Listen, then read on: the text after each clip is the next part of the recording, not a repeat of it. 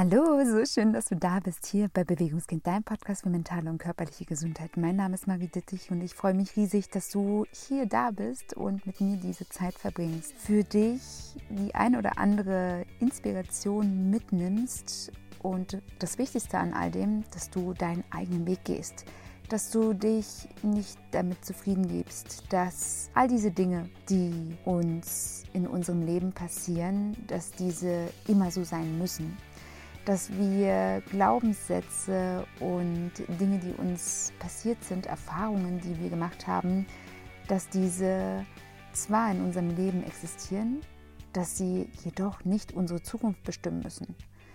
Wir können so viel verändern, wenn wir selbst für uns losgehen. Deswegen existiert dieser Podcast und auf dieser Grundlage arbeite ich mit meinen Klienten und Klientinnen und gehe auch für mich selbst jeden Tag diesen Weg. Heute möchte ich mit dir drei Faktoren teilen, die ganz wichtig sind, wenn wir langfristig an einem Weg festhalten wollen. Hierbei geht es gar nicht darum, ob du anfangen möchtest zu trainieren in einer Sportart, ob du einfach insgesamt dich mehr bewegen möchtest in deinem Alltag oder ob du deine Ernährung ändern möchtest, mehr Entspannung einladen möchtest oder auch irgendeine andere Gegebenheit in deinem Leben verändern willst.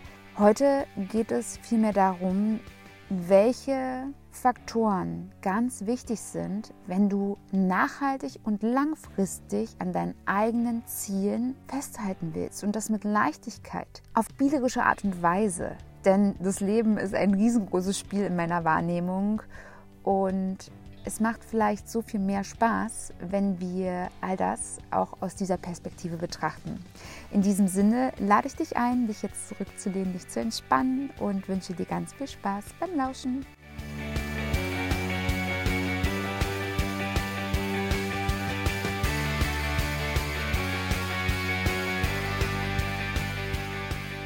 Gleich zu Beginn dieser Folge möchte ich dir von einer meiner lieben Klientinnen erzählen, die ich seit ein paar Wochen begleite. Und als diese Klientin zu mir kam, hatte sie ganz konkrete Ziele. Und es ist nicht natürlich. Viele, viele Menschen wollen etwas verändern, sie wissen, mit was sie unzufrieden sind, wissen aber gar nicht, wo sie hinwollen. Und so irren sie so ein bisschen in diesem Wald der Unzufriedenheit hindurch, wissen aber letztendlich gar nicht, in welche Richtung sie gehen. Und das war hier anders. Als diese wundervolle Frau zu mir kam, wusste sie ganz genau, dass sie XY Zahl abnehmen möchte. Sie möchte einen gewissen Grad der Fitness erreichen. Sie hatte genaue Vorstellung darüber, wie sie selbst sein möchte, wenn sie ihre Ziele erreicht hat. Und das ist schon mal ein großes Geschenk. Das ist ein riesen, riesen Schritt, wenn Menschen das bereits wissen. Und sie war in diesem Bild sehr überzeugt. Sie wusste auch kleine Details, wie sie beispielsweise sich fühlen möchte. Aus meiner Sicht ein großer Faktor, falls du diesen Podcast schon ein bisschen länger lauscht, wirst du auch wissen, dass es aus meiner Sicht so wichtig ist, weil wir unser Leben nicht aus objektiven Sichten gestalten können. Das ist schlichtweit unmöglich. Wir können Dinge nicht betrachten, wie sie sind, sondern immer aus unserer eigenen Erfahrung heraus, also aus uns selbst heraus. Und da spielen Gefühle eine große Rolle. Wir können niemals eine Situation beurteilen, ohne uns selbst mit einzubringen. Deswegen ist es so wichtig, wenn wir auch genau wissen, wie wir uns fühlen wollen. Also welchen Gefühlsstate haben wir jetzt und wo wollen wir uns dann letztendlich dann befinden, wenn wir diesen Weg gegangen sind oder wenn wir diesen Weg gehen. All das war vollkommen klar. Ich hatte eine große Freude daran, als wir uns kennengelernt haben und wir ganz klar darüber gesprochen haben, was, wie, wo, wo wir ansetzen wollen. Und dann passierte eine Sache. Ich mache das immer so gerne, dass ich nach dem ersten Gespräch für mich selbst mich in die Arbeit hineinspüre, mich in den Menschen hineinspüre und die Dinge, die ich erfahren habe, noch einmal hinterfrage. Und das habe ich hier auch gemacht. Und ich mache das immer sehr gerne auf der Basis von drei Faktoren. Und diese drei Faktoren möchte ich heute auch in dieser Podcast-Episode mit dir teilen. Ich habe all das, was ich gehört habe, all das, was ich erfahren habe, was schon sehr, sehr, sehr, sehr gut war, noch einmal hinterfragt. Ich bin dann nochmal ganz tief reingegangen und habe dann neue Reflexionsaufgaben für meine Klientin erstellt, die ich von ihr erfüllt haben wollte, bevor wir tief in die Zusammenarbeit einsteigen. Und als ich ihr die Aufgaben zukommen lassen habe, bekam ich dann einen sehr aufgelösten Anruf mit der Erkenntnis, dass auf einmal all die Sicherheit zusammengebrochen ist. Warum ist es so? Da gehen wir jetzt gleich in den ersten Faktor hinein. Ganz häufig haben wir so eine Illusion von unseren eigenen Zielen, von den Gründen, weshalb wir losgehen und hinterfragen das nicht. Wir wollen abnehmen, weil der Bikini irgendwie besser aussieht, wenn wir da drinnen so einigermaßen eine gute Figur machen. Wir gehen zum Yoga, um uns vom stressigen Alltag zu entspannen. Wir buchen uns ein Wellness-Wochenende, weil wir ja schon das ganze Jahr über nur powern und am Limit laufen wir hangen uns so ein bisschen hoch. Wir haben da so eine Illusion. Wir haben so unsere Strategien, die wir uns zurechtlegen und in den meisten Fällen reden wir uns diese Strategien so gut, dass wir sie tatsächlich selbst glauben und uns dann immer wieder fragen, warum funktioniert es denn nicht? Warum funktioniert es denn nicht, wenn ich mir regelmäßig eine Auszeit nehme und ich dann doch einfach nur total gestresst am Abend auf der Couch zusammenbreche? Warum funktioniert es denn nicht? Ich bin davon überzeugt, dass wir tiefer blicken dürfen bei all dem, was wir tun.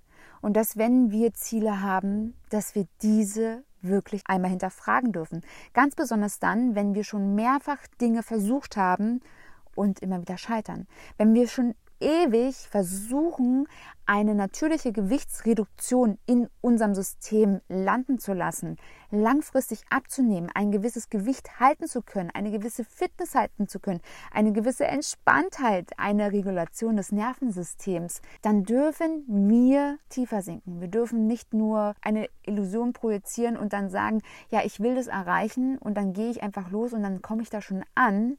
Das klappt in den meisten Fällen nicht.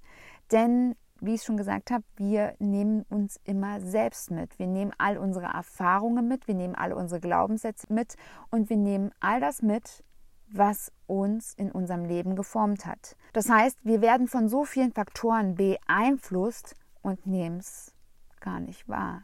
Wir nehmen es nicht wahr, dass wir auf einmal, obwohl wir das so gut waren mit der Ernährungsumstellung, dass wir so Stück für Stück wieder in alte Muster hineinfallen.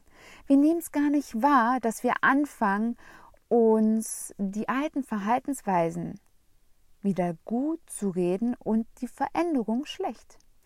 Woran liegt es? Wir betrachten immer nur die eine Seite.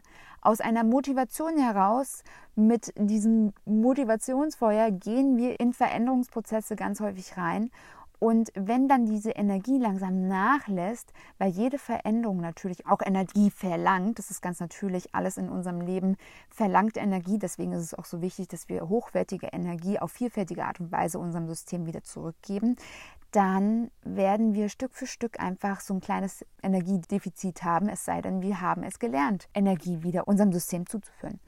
Wenn wir also dann losgehen und Stück für Stück geht die Energie raus. Wir merken, dass die Motivation nachlässt, dass es äh, zunehmend schwerer fällt, uns an neue Strukturen zu halten und daran festzuhalten.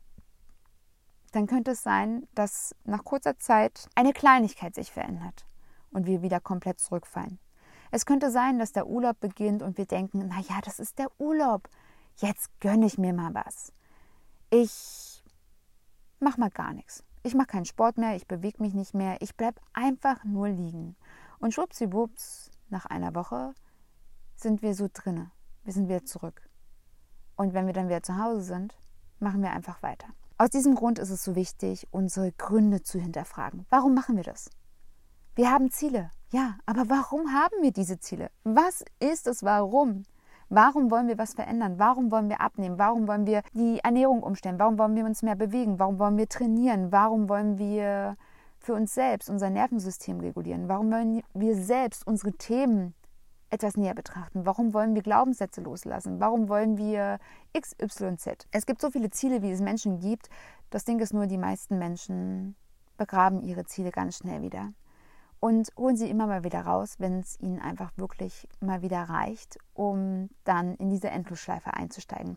Und da möchte ich dich jetzt an die Hand nehmen und rausholen, dich einladen, tiefer zu blicken und Vielleicht hast du bereits ein Journal, vielleicht hast du auch noch keins. Dann lade ich dich ein, geh in den nächsten Schreibanladen, kauf dir einfach ein richtig schönes Notizbuch und fange an, deine Gedanken zu notieren. Am Anfang kann es sein, dass das alles auch ein bisschen wirr ist und dass es ein bisschen komisch ist, so Dinge aufzuschreiben. Ich verspreche dir, das macht so einen großen Unterschied für dein Nervensystem, für dein Bewusstsein, für alles in deinem Leben. Wenn wir unsere eigenen Gedanken niederschreiben, werden sie festgeschrieben. Das heißt, wir können sie loslassen, wir entlasten unser System.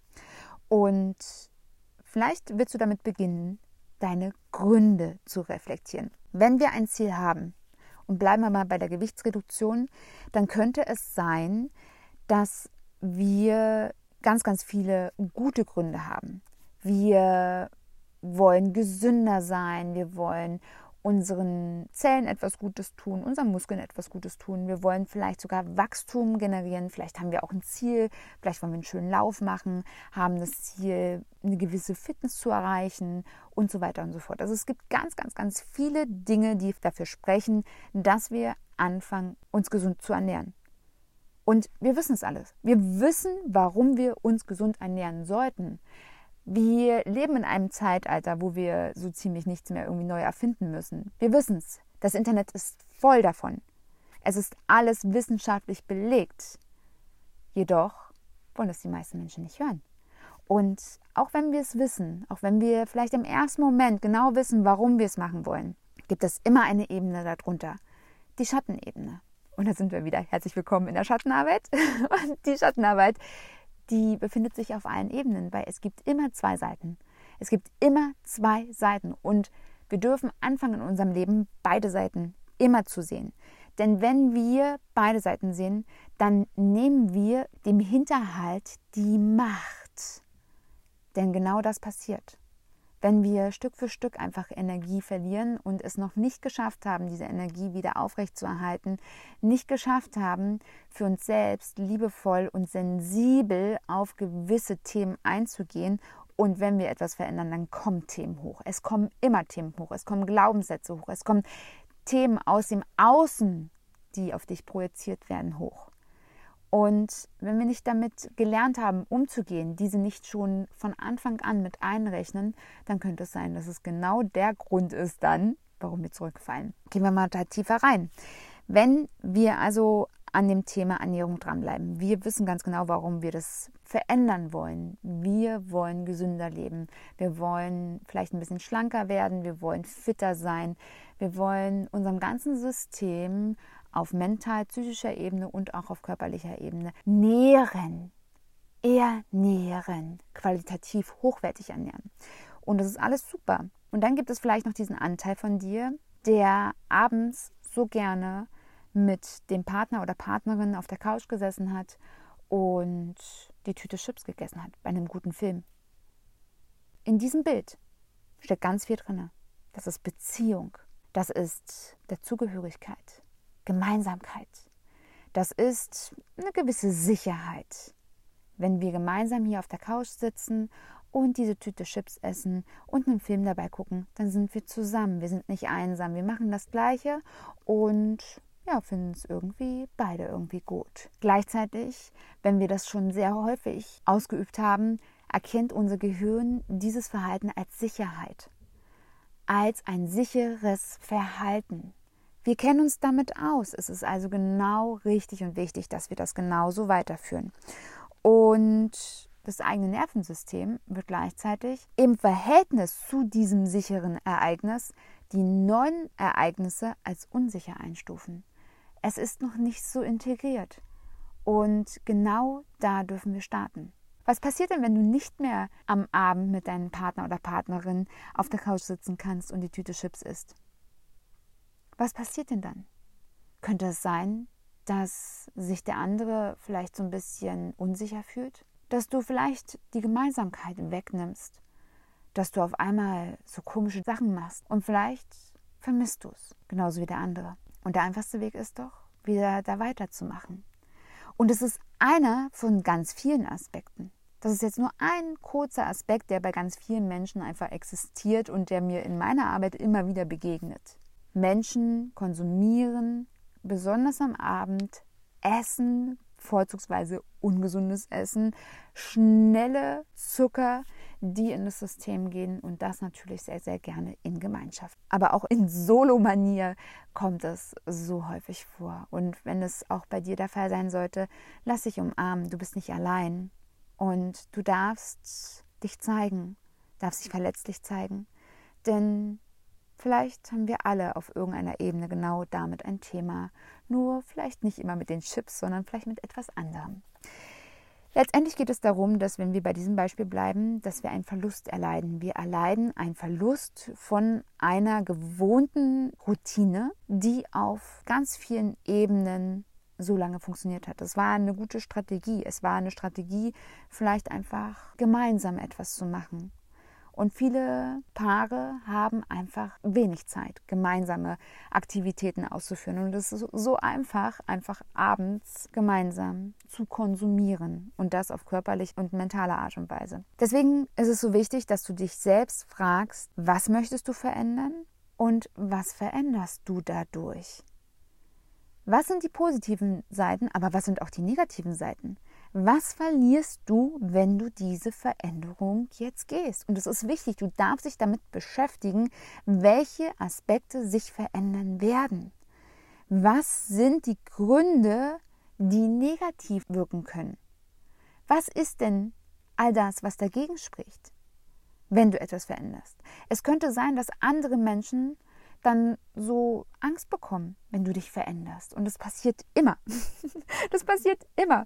Menschen bekommen Angst, wenn sich irgendjemand im eigenen Umfeld verändert, weil man kann ja nichts dagegen tun. Ne? Man kann sich nicht dagegen wehren, wenn der andere sich auf einmal anfängt zu verändern, wenn er sich auf einmal mit Dingen beschäftigt und dann kommt diese Urangst hoch, der Angst des Verlassenseins. Wenn der sich jetzt verändert, dann passt er vielleicht gar nicht mehr zu mir. Wenn XY sich verändert, dann haben wir ja gar keine Gemeinsamkeit mehr. Und so weiter und so fort. Du darfst also dich mit deinen Schattenseiten beschäftigen. Was sind die Schattenseiten deiner Ziele? Wenn du da ganz tief reinsinkst und dabei ganz liebevoll zu dir selbst bist, Schritt für Schritt diesen Weg gehst, dann wird dein Ziel stärker. Denn ganz häufig ist einfach das Warum hinter unseren Zielen so schwach, weil wir einfach nur für einen Moment aus diesem Motivationsfeuer die positiven Seiten sehen, diese aber ganz schnell überschattet werden von den Schattenseiten, von den Schattenseiten unserer Ziele. Und es gibt immer welche. Es gibt immer welche. Denn die Wahrheit ist, wenn du neue Dinge integrieren möchtest, hat das immer eine Folge anderes Thema, wenn wir jetzt mal weggehen von der Ernährung, beispielsweise wenn wir anfangen wollen mit Sport und Bewegung. Wenn wir einfach nur es uns vornehmen, einmal am Tag 20 Minuten spazieren zu gehen. Das kann so ziemlich jeder. Dann haben wir trotzdem 20 Minuten weniger Zeit in unserem Alltag, oder? Es könnte sein, dass dein Partner oder Partnerin auf einmal denkt, oh, jetzt hat die ja gar keine Zeit, die geht ja jetzt immer spazieren. Und was ist denn, wenn die da jemand anders trifft? Da komme ich doch gar nicht mehr mit. Wenn die jetzt abnimmt und so, was denkt die sich denn? Oder er? das sind ganz natürlich Prozesse. Setz dich damit auseinander. Zeitfaktor. Und das ist auch in meinem Leben ein ganz, ganz wichtiges Thema. Als Läuferin und Sportlerin ist das einfach enorm. Ich gehe manchmal nicht nur 20 Minuten laufen, ich gehe nicht selten mehr als 20 Minuten laufen. Meistens bin ich mindestens eine Stunde unterwegs. Und das mindestens jeden zweiten Tag. Zusätzlich mache ich Workouts und das auch 30 bis 60 Minuten lang. Das heißt, ich habe jeden Tag einen Zeitaufwand, den ich mit der Familie vereinbaren darf. Und jetzt kommt der Clou, mein Mann macht das Gleiche. Das heißt, wir haben zwei Menschen, die einen hohen Zeitaufwand für sich selbst beanspruchen. Und dann haben wir noch zwei zauberhafte Kinder, die natürlich auch ihre Zeit in Anspruch nehmen dürfen. Was braucht es? Das braucht Management. Und in unserem Fall sind wir einfach damit gewachsen, dass wir beide Sportler sind und dass unsere Kinder auch da reinwachsen, dass wir sie Stück für Stück einfach daran gewöhnt haben und das von Anfang an. Wir haben sie nicht ausgeschlossen. Sie mussten ein Stück weit die ganze Zeit dabei sein, als sie noch ganz klein waren, habe ich ja auch sie mit dem Kinderwagen mitgenommen. So kennst du mich vielleicht auch noch. Wenn nicht, gibt es dazu auch noch ältere Folgen, wo ich tatsächlich noch mit den Kids einfach durch die Gegend gecruised bin und das jeden Tag. Genau, also wenn du neue Dinge integrieren möchtest, vielleicht gar nicht Bewegung, vielleicht möchtest du ab sofort einen Kurs im Töpfern beginnen oder in Meditation oder du möchtest zum Yoga gehen, dann ist es ein Zeitfaktor. Du brauchst auf einmal mehr Zeit für dich, was vollkommen richtig und wichtig ist. Und das nicht nur einmal im Jahr oder einmal im Monat, sondern du darfst es regelmäßig machen. Jedoch, wenn du anfängst mit solchen Dingen, dann fühlt sich das erstmal ein bisschen schwierig an. Es könnte sein, dass du dieses Gefühl hast, darf ich mir das überhaupt erlauben? Ist denn das fair, dass ich jetzt Zeit für mich beanspruche und dann zu Hause alles liegen bleibt, ich vielleicht den Haushalt nicht mehr schaffe, ja, die Kinder jetzt auf einmal irgendwie erstmal warten müssen? Darf ich mir das erlauben? Und die Antwort ist ja, du darfst dir das erlauben. Wir dürfen uns von diesen gesellschaftlichen Glaubenssätzen trennen und anfangen, liebevoll, liebevoll in diesem ganzen Konstrukt und mit allen Beteiligten zu kommunizieren, dass das für dich ist und nicht gegen die anderen. Alles, was du für dich tust, ist auch für dich und nicht gegen die anderen. Ganz, ganz, ganz wichtig. Wenn du Zeit für dich integrierst in deinem Leben, ist es für dich. Wenn du beginnst, Dinge für dich so zu organisieren, dass du davon profitierst, dass du daraus Entspannung ziehst, Bewegung ziehst, dass du daraus vielleicht sogar eine Art Glücksgefühl ziehen kannst, dann ist das für dich und absolut nicht gegen die anderen, nicht gegen deinen Partner, Partnerin, nicht gegen deine Kinder, nicht gegen deine Freunde, Freundin, gar nicht, überhaupt nicht gegen andere Menschen in deinem Leben, nur für dich. Also, nochmal hier zum Zusammenfassen von diesem ersten Faktor, wenn du etwas verändern möchtest, schaue immer ganz genau hin, was ist dein Ziel, was sind die positiven Gründe dahinter und was sind die negativen Gründe dahinter. Was verändert sich im positiven Sinne, also was, woraus profitierst du, vielleicht profitieren auch andere Menschen davon, aber was sind auch die Schattenseiten? So wichtig. Schau dahin, denn am Ende des Tages, im Zweifel, wird dich nicht das Positive zum Scheitern bringen, sondern immer die Schattenseite. Und meistens genau dann, weil du sie nicht betrachtet hast, weil du nicht mit ihnen gearbeitet hast, weil du sie nicht mit einbezogen hast. Deswegen hol sie raus, lass Licht und Liebe dran und beziehe sie mit ein. Kommuniziere, spreche darüber. Spreche darüber, wenn du etwas verändern möchtest, dass sich gewisse Dinge verändern werden und dass es auch sein kann, dass du weniger Zeit hast, aber dass es nicht bedeutet, dass du weniger da bist für die anderen. Du bist bloß etwas mehr für dich selbst da. Ganz klar, oder? Da dürfen sich alle dran gewöhnen und gleichzeitig darfst du da ganz stabil bei dir sein. Deswegen beschäftige dich mit deinen eigenen Themen und ganz besonders mit denen, die so, so in der Schattenwelt sich befinden. Kommen wir mal zum zweiten wichtigen Punkt. Viele, viele Menschen, und das war auch bei meiner Klientin so, haben ein Thema mit dem eigenen Selbstwert, mit dem eigenen Selbstvertrauen. Viele Menschen wissen nicht, was sie tatsächlich können. Sie unterschätzen sich und sie überschätzen sich. Und das ist ein ganz tolles Beispiel, wo ich dich jetzt mal mitnehmen möchte, was mir im Urlaub begegnet ist.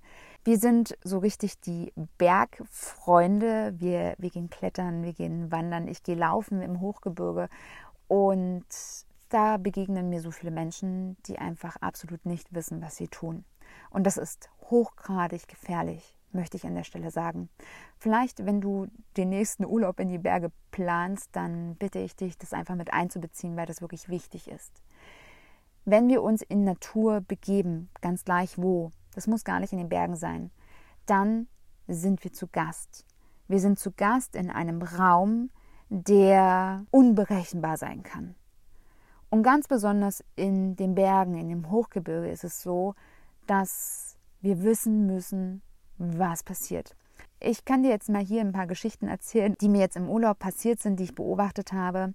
Als Kletterin bin ich jetzt schon mehrere Jahre einfach in dieser Szene mit drinne und ich habe über die Jahre hinweg immer mehr beobachtet, dass viele Menschen einfach mit dem Klettern beginnen, aber gar nicht wissen, was sie da eigentlich tun. Es gibt immer wieder grobe Sicherungsfehler, dass Sichernde wirklich mehrere Meter von der Wand entfernt stehen, schlapp sein lassen und ich manchmal wirklich sehr, sehr, sehr schockiert darüber bin, dass derjenige, der dann vorsteigt, überhaupt nicht merkt, in welcher Gefahr er sich begibt. Weil du musst dir vorstellen, wenn letztendlich ein Kletternder fällt, dann zieht sich das gesamte Seil, was frei ist, also was schlapp ist, ran an die Wand, gleichzeitig der sichernde und das heißt, alles Seil, was jetzt noch frei war, geht nach oben und die gleiche Strecke fällt der Mensch, der geklettert hat, auch nach unten.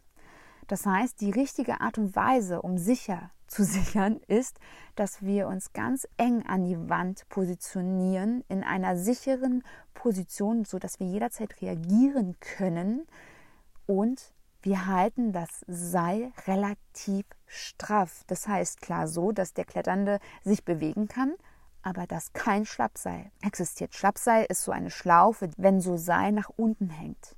Es ist ein grober Fehler, wo wirklich, wirklich mit dem Leben von anderen Menschen gespielt wird aus Unwissenheit. Menschen machen Dinge und wissen eigentlich nicht, was sie tun. Ganz gefährlich.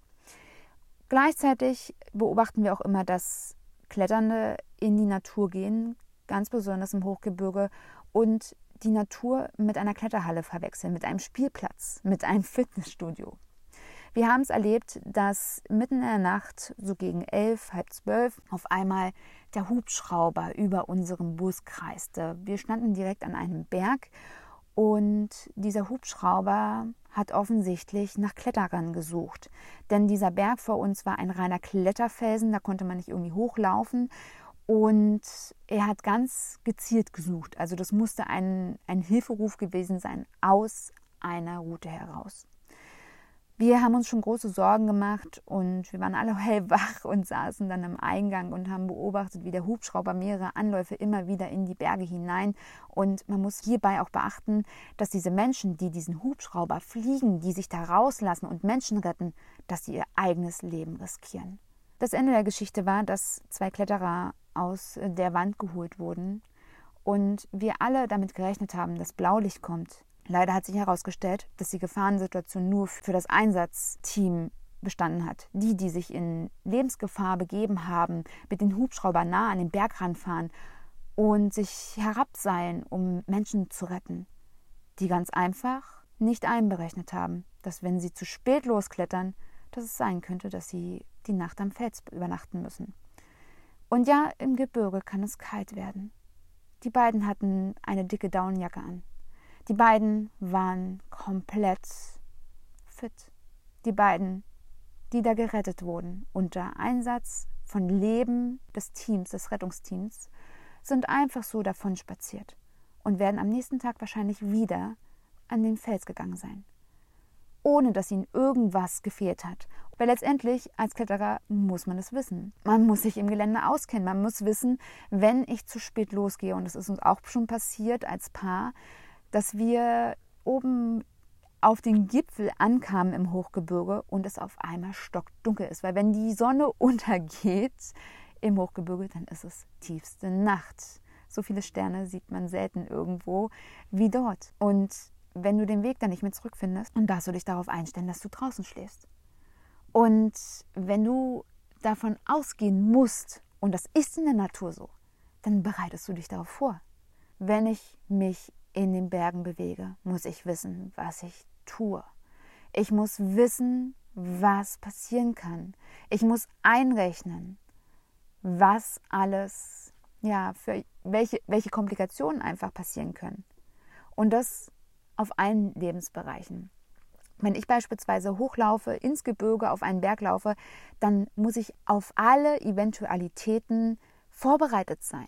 Ich brauche nicht nur genug zu trinken und vielleicht mal noch einen kleinen Snack. Ich brauche ein bisschen Geld, falls irgendwas sein sollte. Ich brauche mein Telefon. Ich brauche aber auch noch eine Ersatzmöglichkeit. Das heißt, ich brauche auch einfach mal die wichtigsten Handynummern irgendwie bei mir, wenn ich sie nicht im Kopf habe. Und es kann passieren. Ich brauche ein bisschen was, wenn ich mich vielleicht doch verletzt habe und ich brauche eine Jacke, ich brauche eine Hose, ich brauche Dinge, die mich wärmen, falls ich an dem Tag nicht zurückkomme. Weil im Gebirge kann es immer mal passieren, dass auf einmal das Wetter umschlägt. Es könnte sein, dass ich in einer Hütte übernachten muss und dann erst am nächsten Tag runterkomme. Und da kann ich jetzt nicht, weil es jetzt draußen regnet und strömt und ich dann nicht an meine Jacke gedacht habe, sondern nur an meinen Sonnenhut und an die Sonnencreme und das fette Butterbrot, da kann ich jetzt nicht die Bergwacht anrufen und sagen, hier, holt mich mal bitte hier raus. Geht nicht. Geht nicht. Das funktioniert nicht, aber die Menschen, und dazu trägt wahrscheinlich auch der gesamte Bergtourismus dazu bei, hat so eine Mentalität, dass die Natur ihnen gehört und dass sie nicht wissen, was sie tun. Sie wissen nicht, was sie tun. Und es tut mir in der Seele weh, weil das ist gefährlich. Das ist so gefährlich. Und ich habe noch ganz, ganz viele andere Situationen gesehen, die ich jetzt aber nicht erzählen werde, weil dann der Podcast gesprengt wird und gar nicht mehr beim Thema ist. Ich komme jetzt mal ein bisschen aus dieser Geschichte heraus, zu diesem zweiten Faktor. Wir müssen auf der einen Seite wissen, was wir können, auch da ganz klar reflektieren und gleichzeitig dürfen wir aber auch ein gewisses Selbstvertrauen mit an den Tag legen. Ich merke auch immer wieder, dass auf der anderen Seite, also neben diesem, diesem Übermut, der ganz häufig existiert, auch so eine Zurückhaltung existiert, so eine Selbstzweifel dass Menschen manchmal gar nicht wissen, was sie können. Sie trauen sich einfach gar nichts und machen dann lieber nichts. Bleiben dann auf der Couch sitzen, weil, naja, ich kann das halt nicht. Ich kann das nicht. Die Wahrheit ist, wenn wir uns mit Themen beschäftigen, dann brauchen wir erstmal ein Stück. Wir müssen Stück für Stück einfach gewisse Dinge lernen. Und klar, es ist ganz natürlich und da möchte ich auch natürlich das auch einräumen, wenn wir beispielsweise auch im Hochgebirge unterwegs sind. Ich habe auch nicht alles auf einmal gelernt. Aber ich habe mich von Anfang an einfach belesen, habe mich am Anfang an damit beschäftigt, okay, wie sieht denn Wetter aus? Wie sehen denn Wolken aus? Was sind denn so Faktoren, was mich in Alarmbereitschaft bringen muss, wo ich sagen muss, okay, ich laufe erst gar nicht los. Ja, wenn der ganze Berg voller Wolken hängt und ich sehe, dass es so immer richtig schön dagegen knallt gegen den Berg, laufe ich erst gar nicht los. Mache ich nicht. Und da brauche ich auch nicht eine Wettervorhersage, das ist meine Sinne, die mir das sagen. Mein natürlicher Menschenverstand sagt mir das. Und es gibt ganz natürliche Dinge in der Natur, die wir beobachten können und von denen wir lernen können. Und aufgrund dessen, wenn wir lernen, Natur zu beobachten und Ehrfurcht zu zeigen, Respekt zu zeigen, können wir schon so viele einfach erkennen. Aber natürlich können wir auch auf diesem Weg Fehler machen. Ich habe auch Fehler gemacht. Ich habe schon ganz viele Fehler gemacht. Ich bin schon mit zu wenig Wasser losgelaufen, hatte kein Geld dabei, obwohl ich welches gebraucht hätte, beispielsweise wenn ich oben an der Hütte ankomme und vielleicht wirklich merke, ich brauche einfach so jetzt ein bisschen, bisschen Energie, weil es vielleicht doch ein bisschen mehr von mir gekostet hat ja, dann brauche ich einfach ein bisschen Geld, dass ich vielleicht mein Handy nicht ausreichend geladen habe und auch die Karte mir nicht vorher richtig angeguckt habe und deswegen dann einfach mal keine Orientierung mehr habe und erstmal mir einen Plan machen muss. Und da ist es immer wichtig, dass man vielleicht dann doch mal noch einen Menschen trifft, der einfach einen weiterhelfen kann oder dass man zumindest weiß, wie Markierungen aussehen. Im Gebirge ist es ganz häufig so, dass wir nicht immer überall Markierungen haben, sondern dass man sich mit Steinmännchen fortbewegt. Also man läuft dann von Steinmännchen zu Steinmännchen. Das sind diese Steinhaufen, die aufeinander gestapelt sind. Und das sind dann die Wegweiser. Und den Blick dafür zu bekommen, wo ist denn ein Steinmännchen beispielsweise? ist manchmal gar nicht so leicht. Das sind so Dinge, die wir wissen müssen. Und da kann natürlich auch der ein oder andere Fehler daraus entstehen. Aber wenn wir aus unseren Fehlern lernen und dieser Fehler dann nicht so grob ist, dass wir wirklich unser Leben riskieren, dann ist das eine sehr, sehr wertvolle Angelegenheit. Wir können also anfangen, Schritt für Schritt Dinge zu machen, uns nicht zu überfordern oder zu unterfordern. Denn Überforderung und auch Unterforderung führt langfristig gesehen zur Aufgabe eines Ziels. Die Königsdisziplin ist, genau dazwischen zu schwingen. Dazwischen zu schwingen und immer wieder zu schauen, okay, was kann ich schon und was traue ich mir jetzt? Viele Menschen trauen sich eine gewisse Sache und dann bleiben sie stehen. Ich sehe das auch bei Klienten, dass sie so diese Mentalität haben, okay, ich fange jetzt an, ich stelle jetzt meine Ernährung um, ich bewege mich jetzt jeden Tag und dann mache ich noch regelmäßig immer mal ein bisschen Sport. Das war's. Und dann bleiben sie auf einem Level. Und wenn es dann darum geht, neue Impulse zu integrieren, noch mal ein bisschen Wachstum reinzubringen, mal einfach mal noch ein bisschen das Wachstum zu triggern, dann ziehen sie sich so ein bisschen zurück, weil sie dann das Gefühl haben, oh, jetzt wird aber ganz schön viel von mir gefordert.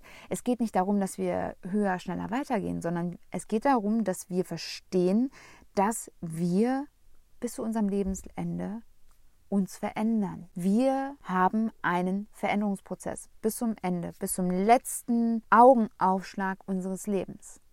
Warum ist das so? Wenn wir uns nicht mehr bewegen, wenn wir uns nicht mehr verändern, dann kommt der Stillstand. Und dann werden wir letztendlich Stück für Stück verfallen. Das heißt nicht, dass wir höher, schneller weitergehen müssen. Das heißt nicht, dass wir immer nur härter trainieren müssen, noch mehr von uns verlangen müssen, sondern dass wir verstehen, dass Wachstum auf unterschiedlichen Ebenen stattfindet. Und wenn wir Wissen in uns integrieren und dieses umsetzen, dann müssen wir nicht weiterlaufen und schneller laufen, sondern dann müssen wir anfangen, hochwertiger zu laufen. Jetzt bin ich im Thema Laufen drinne.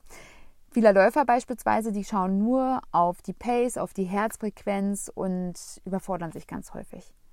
Fakt ist, aus meiner Sicht ist ein Läufer ein Mensch, der alle Faktoren mit einbezieht. Denn beim Laufen brauchen wir ganz, ganz viele komplexe Funktionen unseres Körpers. Wir brauchen Muskelkraft, wir brauchen Muskelbeweglichkeit, wir brauchen eine Stabilität, wir brauchen mentale Stärke, wir brauchen Reaktionsvermögen, wir brauchen so viele Dinge, die einfach damit reinspielen. Und es sind ganz viele Faktoren, an denen wir wachsen können, an denen wir arbeiten können, von denen wir lernen können, um diese zu integrieren in das Training. Und ich werde wahrscheinlich nicht bis zum Ende meines Lebens voll und jeden zweiten Tag laufen gehen, sondern es wird irgendwann weniger werden, vielleicht langsamer, vielleicht wirklich einfach ein bisschen gediegener. Jedoch werde ich daran bleiben und werde gleichzeitig nicht nur laufen gehen, sondern meine Muskulatur aufbauen. Die Wahrheit ist auch, dass wir ab einem bestimmten Alter einfach mehr Muskelkraft verlieren, dass wir mehr Muskelmasse verlieren. Es fällt einfach dann dem Körper nicht mehr so leicht, einfach diese zu erhalten im Normalzustand in Anführungsstrichen, sondern wir dürfen diese tatsächlich erhalten, indem wir sie benutzen. Wenn wir aber immer weniger machen, benutzen wir sie ja nicht mehr auf die gleiche Intensität. Das heißt, der Körper ist ja ein schlaues Kerlchen, das weißt du ja mittlerweile, wird diese Stück für Stück abbauen, wird anfangen, das System zurückzufahren, um Energie zu sparen und diese Energie in andere Bereiche hineinzuleiten, die besonders viel genutzt werden. Was hierbei so wichtig ist oder was, was hierbei ein wichtiger Ansatz sein kann, ist, dass du einmal versuchst zu vergessen, was du gelernt hast und es zu hinterfragen. Vielleicht dürfen wir, wenn wir Dinge ausprobieren wollen, wirklich bei uns selbst anfangen, bei unseren Füßen. Das kennst du ja vielleicht schon. Wenn wir wirklich ein Ziel haben, beispielsweise wenn wir jetzt bei dem Thema bleiben, du möchtest mal auf einen Berg laufen, dann darfst du dich damit beschäftigen, was du brauchst.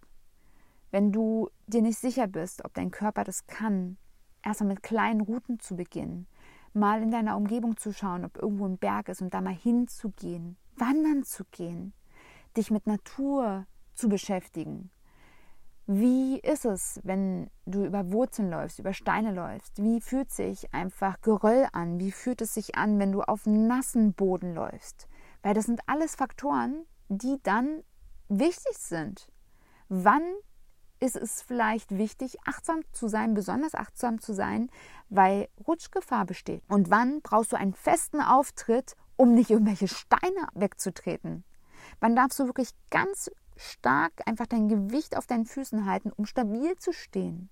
Das sind alle solche Sachen, die lernst du nicht irgendwie aus Büchern oder aus einem YouTube-Kanal, sondern das lernst du nur, wenn du rausgehst in die Natur, wenn du es selbst erlebst, wenn du spürst, wenn du selbst Stück für Stück das erlernst. Und aus meiner Sicht ist es total grob fahrlässig zu sagen, okay, ich habe es noch nie gemacht und ich gehe jetzt einfach. Klar, es gibt immer gute Bergführer und so weiter und so fort, aber letztendlich bist du für dich selbst verantwortlich. Und die Chance, dass du, wenn du noch nie sowas gemacht hast und dann auf einmal auf den Berg dich hochzerren lässt, dass du komplett fix und fertig bist, dein System vielleicht so sehr überforderst, dass Verletzungen existieren in deinem Körper danach und du dann nie wieder irgendwie sowas machst, ist riesengroß.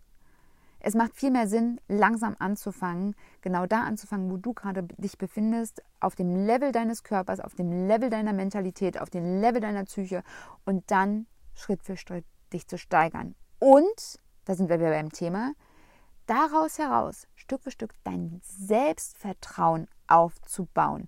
Du darfst anfangen, bei dir selbst anzukommen, ganz besonders in solchen Bereichen. Das geht im Übrigen auch bei sämtlichen Bewegungs- und Sportarten. Du kannst nicht ins Fitnessstudio gehen und sofort an die 60 Kilo Handel ran. Macht überhaupt keinen Sinn. Vielleicht schaffst du es. Vielleicht bist du dann der King des Tages. Aber es könnte sein, dass du dich so sehr verletzt, dass du nie wieder eine Handel anfassen kannst. Und die Gefahr ist viel zu groß. Deswegen bleibe bei dir selbst und baue dir Stück für Stück ein Selbstbewusstsein auf. Ein Bewusstsein darüber, was du kannst. Ein Bewusstsein darüber, wo deine Ängste sind. Ein Bewusstsein darüber, was deine Mangel sind. Und wenn du anfängst, dich selbst zu ergründen aus dieser Erfahrung heraus, dann wird es wirklich nachhaltig. Und ich kann dir sagen, ich bin am Anfang auch nur wandern gegangen. Als ich mit meinem Mann das erste Mal wandern war, da sind wir mit Kompass los und hast du nicht gesehen und wir waren voll irgendwie vorbereitet und ich habe vorher tausende von Büchern gelesen und Karten studiert und so. Und am Ende waren wir wandern und es war so schön, dass wir dann irgendwie jede freie Minute immer wieder rausgefahren sind. Und in unseren Hochzeiten sind wir wirklich Freitag nach der Arbeit los und sind erst Sonntag, wenn die Sonne untergegangen ist, wieder nach Hause gekommen. Und sind dafür wirklich zwei, drei Stunden gefahren bis dorthin und wieder zurück, um das zu erleben, um einfach mal draußen zu schlafen, um Natur zu erleben, um Wetter zu erleben, um Tiere zu erleben, um all das zu lernen. Und das geht in allen Bereichen so. Das kannst du übertragen aufs Meditieren, auf Sport, auf alles. Du darfst dich von dem Gedanken verabschieden, dass es eine Abkürzung gibt. Und vielmehr anfangen, da wo du dich gerade befindest, Schritt für Schritt Selbsterfahrung zu machen, die am Ende dein Selbstvertrauen so sehr stärken, dass du deinen Selbstwert für dich selbst regulieren kannst. Dass du anfängst zu spüren, okay, ich gehe diesen Weg Schritt für Schritt. Und ich habe noch gewisse Erfahrungen noch nicht gemacht, aber die Erfahrungen, die ich bis jetzt gemacht habe, die befähigen mich dazu, dass ich gewisse Dinge tun kann. Und ich beispielsweise gehe Beispiel nicht auf Gletscher rauf, weil das ein Terrain ist, mit dem ich mich nicht auskenne. Ich bin dieses Jahr an einen Gletscher rangerannt, also bin hoch auf den Berg und bin bis zum Gletscher ran, bin aber nicht über den Gletscher gelaufen, weil ich keine Erfahrung damit habe. Ich habe keine Erfahrung damit, wie ein Gletscher funktioniert, wie der aufgebaut ist.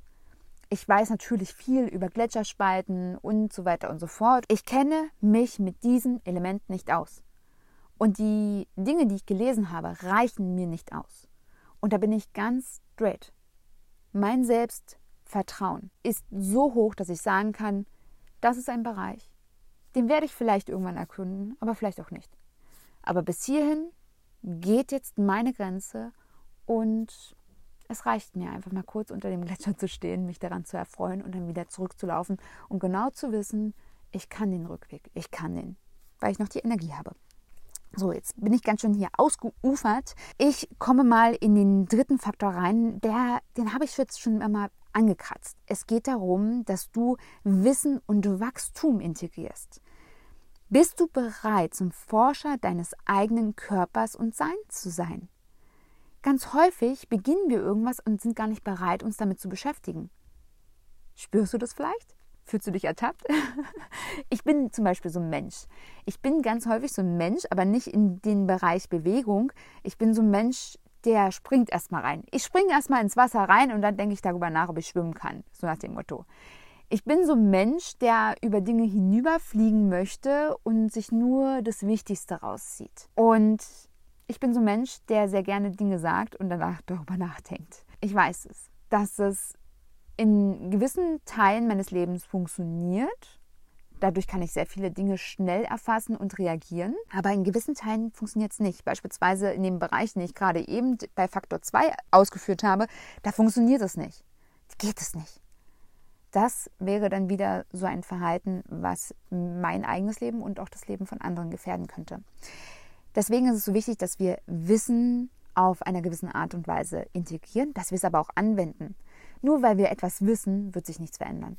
Wenn wir ein Buch nach dem anderen lesen, Podcast hören und so weiter und so fort und auch vielleicht auch sogar Ausbildung und Seminare besuchen, und das Wissen nicht anwenden, dann passiert rein gar nichts. Also wenn wir, einfaches Beispiel ist, dass wir alle in unserem Leben mittlerweile wissen, was gesunde Ernährung ist, was nicht gut tut, was unserem Körper insgesamt gut tut und das wir tun dürfen, um tatsächlich glücklich und gesund zu sein. Das wissen wir. Und wenn wir es nicht wissen, können wir es googeln. Da gibt es so viele Inhalte, dass wir vielleicht sogar einfach überfordert sind mit der Masse.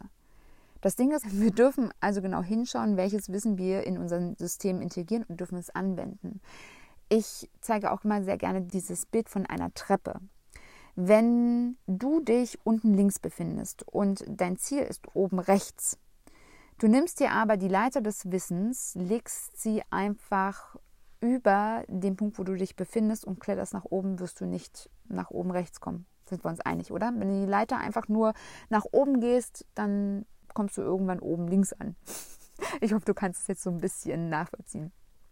Das heißt, du musst eine Treppe erschaffen aus Wissen, Umsetzung. Wissen, Umsetzung. Wissen, Umsetzung. Um Stück für Stück deinem Ziel näher zu kommen, um Stück für Stück diese Treppe so zu konstruieren, dass du am Ende auch da ankommst, wo du hin willst. Und das sind so gewisse Dinge, dass du dich damit beschäftigen darfst. Du darfst dich mit dir selbst beschäftigen, du darfst dich mit diesem Weg beschäftigen und du darfst dich mit dem Thema beschäftigen, wo du hin möchtest. Und es funktioniert auch nicht, irgendwelche Dinge einfach in uns reinzuschmeißen, uns komplett zu überlasten, weil wir am Ende am Ende vielleicht dann doch in die Überforderung gehen. Gleichzeitig dürfen wir einfach dieses Wissen integrieren und anwenden, weil wir nur dann auch lernen, welche Dinge funktionieren für uns und welche nicht. Denn das, was für alle funktioniert, funktioniert nicht für dich. Das ist das Wichtigste, was du wirklich verstehen musst. Fange bei deinen Füßen an, weil das, was für andere funktioniert, funktioniert bei denen, weil die natürlich das mit ihren Gegebenheiten so integriert haben. Gehe also für dich los auf deiner Ebene, mache deine eigenen Erfahrungen und lerne daraus. Lerne daraus und gehe einfach immer wieder einen Schritt weiter. Folge diesem Weg, folge diesem guten Gefühl, folge deiner Erfahrung und dann, dann könnte es sein, dass du tatsächlich einfach daraus so sehr profitierst und dass du einfach immer weiter einfach daraus herausblühst in dieses Thema hinein.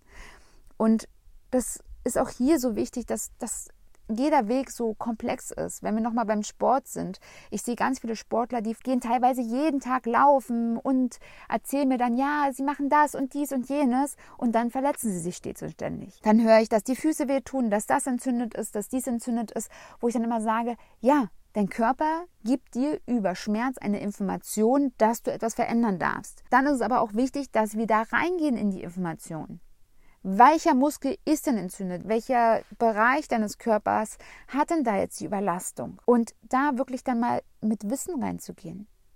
Es reicht nicht zu wissen, ach, da gibt es ja eine Schmerztablette und ich gehe mal zur Massage, sondern wir dürfen bei der Ursache anfangen. Weil wenn wir immer nur Symptome behandeln, werden wir die Ursache nicht behandeln. Und das machen ganz viele. Das machen ganz viele. Und wir glauben immer, dass Sport gesund ist. Ich kann dir sagen, ist es nicht. Viele, viele Menschen trainieren einfach nur blind darauf los, ohne genau zu wissen, was sie tun und verletzen sich dann immer wieder und dann fragen sich, warum ich schon wieder? Ah, ich, ich trainiere doch hier die ganze Zeit. Ja, genau. Wenn du immer wieder die gleichen Bereiche deines Körpers belastest auf eine Art und Weise, die vielleicht im Alltag ebenfalls belastet werden, dann wird der Bereich, der nicht belastet wird, dann irgendwann einfach dazu beitragen, dass die überlastete Muskulatur dann nicht mehr mitspielt. So ist einfach unser Körper. Unser Körper ist ein recht logisches System aus meiner Sicht, aber natürlich auch komplex und total schlau. Und wir dürfen mit diesem System arbeiten, weil wenn wir in Konkurrenz mit unserem Körper arbeiten, wenn wir den Kontakt zu unserem Körper herstellen, wenn wir verstehen, dass die Regeneration wichtiger ist als das Training, dann können wir tatsächlich schmerzfrei trainieren. Und ich kenne mich damit sehr, sehr gut aus, weil ich habe es auch lange Zeit gemacht. Also als ich noch getanzt habe, ich habe mich stets und ständig verletzt. Ich war stets und ständig verspannt. Das hat wirklich komplett mich immer wieder hingerafft. Erst als ich verstanden habe, okay, Ich überlaste immer wieder die gleichen Strukturen und ich darf anfangen, genau von diesen Strukturen wegzukommen, um sie zu entlasten und das durch Aufbau der Muskulatur, die mit unterstützen kann. Da hat sich so viel verändert. Es kann sich so viel verändern, wenn wir Wissen in uns integrieren, dieses anwenden und auf Grundlage der Erfahrung Wachstum generieren. Wenn wir alles mit einbeziehen und uns damit beschäftigen, wo wir hinwollen. In diesem Sinne schließe ich jetzt diese Podcast-Folge und ich hoffe, dass du so viel für dich mitnehmen konntest. Falls noch Fragen offen sind, falls du vielleicht auch eine eigene Geschichte hast, falls du jetzt denkst, vielleicht muss ich da einfach mal drüber sprechen, lass mir gerne deine Gedanken da auf Instagram unter dem heutigen Post oder auch sehr gerne unter mariedittrich.bewegungskind.com als E-Mail. Ich freue mich auf jeden Fall immer über den gemeinsamen Austausch. Ich freue mich so sehr, einfach mit dir in den Kontakt zu kommen, denn du gestaltest diesen Podcast mit. All diese Themen, die ich hier behandle, kommen natürlich sehr viele aus mir selbst heraus, aus den Themen, die mich beschäftigen, aber auch essentiell zu einem großen Anteil von den Menschen, die diesen Podcast hören. Von Menschen, die sich zeigen, die anfangen einfach zu hinterfragen und für sich selbst einfach loszugehen. Danke, dass du auch einer von diesen Menschen bist und ich freue mich, wenn du diesen Podcast vielleicht auch mit anderen Menschen teilst, die noch auf diesem Weg gehen wollen oder die vielleicht gerade anfangen, diesen Weg zu gehen. Es freut mich riesig, wenn dieser Podcast noch weiter rausgeht, wir noch eine größere Community werden, wir noch mehr Menschen der Bewegungsfreude auf mentaler und körperlicher Ebene werden und ja, ein Riesengeschenk kannst du mir auch machen, wenn du mir in deiner Podcast-App, beispielsweise auf Apple Podcast oder auf Spotify, mir eine 5-Sterne-Bewertung da lässt, mir auf YouTube einen Kommentar da lässt oder mir auch unter dem Link in den Shownotes auf meinem Google-Account mir einfach deine liebenvollen Gedanken zum Podcast niederschreibst. Ich freue mich riesig von dir zu hören und ich danke dir noch einmal von Herzen, dass du Teil von Bewegungskind bist. Denke immer daran, du bist es in deinem Leben wert, glücklich und gesund zu sein. Geh für dich los und sei dabei unaufhaltsam, liebevoll und bleibe bewegt. Deine Marie.